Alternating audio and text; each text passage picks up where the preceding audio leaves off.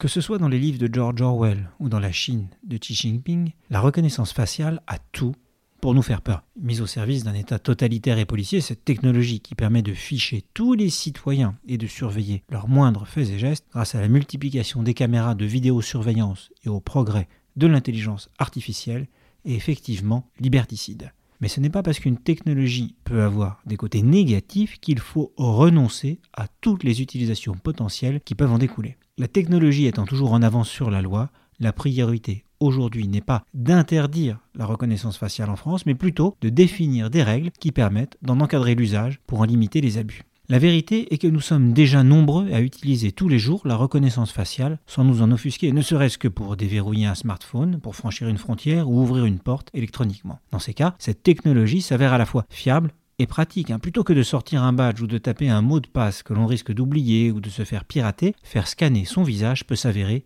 utile. Et si demain une technologie permettait d'arrêter un terroriste avant qu'il ne commette un attentat, qui pourrait s'en plaindre? Le risque existe pourtant de trop banaliser la reconnaissance faciale. La Chine, qui met en place une vidéosurveillance à grande échelle, est bien partie pour être un véritable État Big Brother. Les démocraties ne doivent pas mettre le doigt dans un tel engrenage. La reconnaissance faciale doit être au service des citoyens, pas de l'État. Et si, pour des raisons de police, il peut être utile de recourir à la reconnaissance faciale, il faut s'assurer que la loi permette de rechercher quelqu'un pour un crime grave, pas de surveiller tout le monde tout le temps par défaut.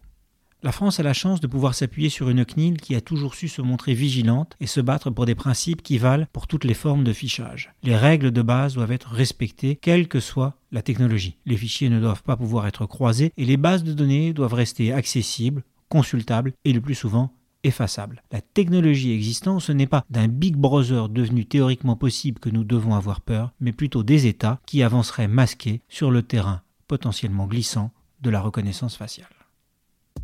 Retrouvez tous les podcasts des échos sur votre application de podcast préférée ou sur leséchos.fr.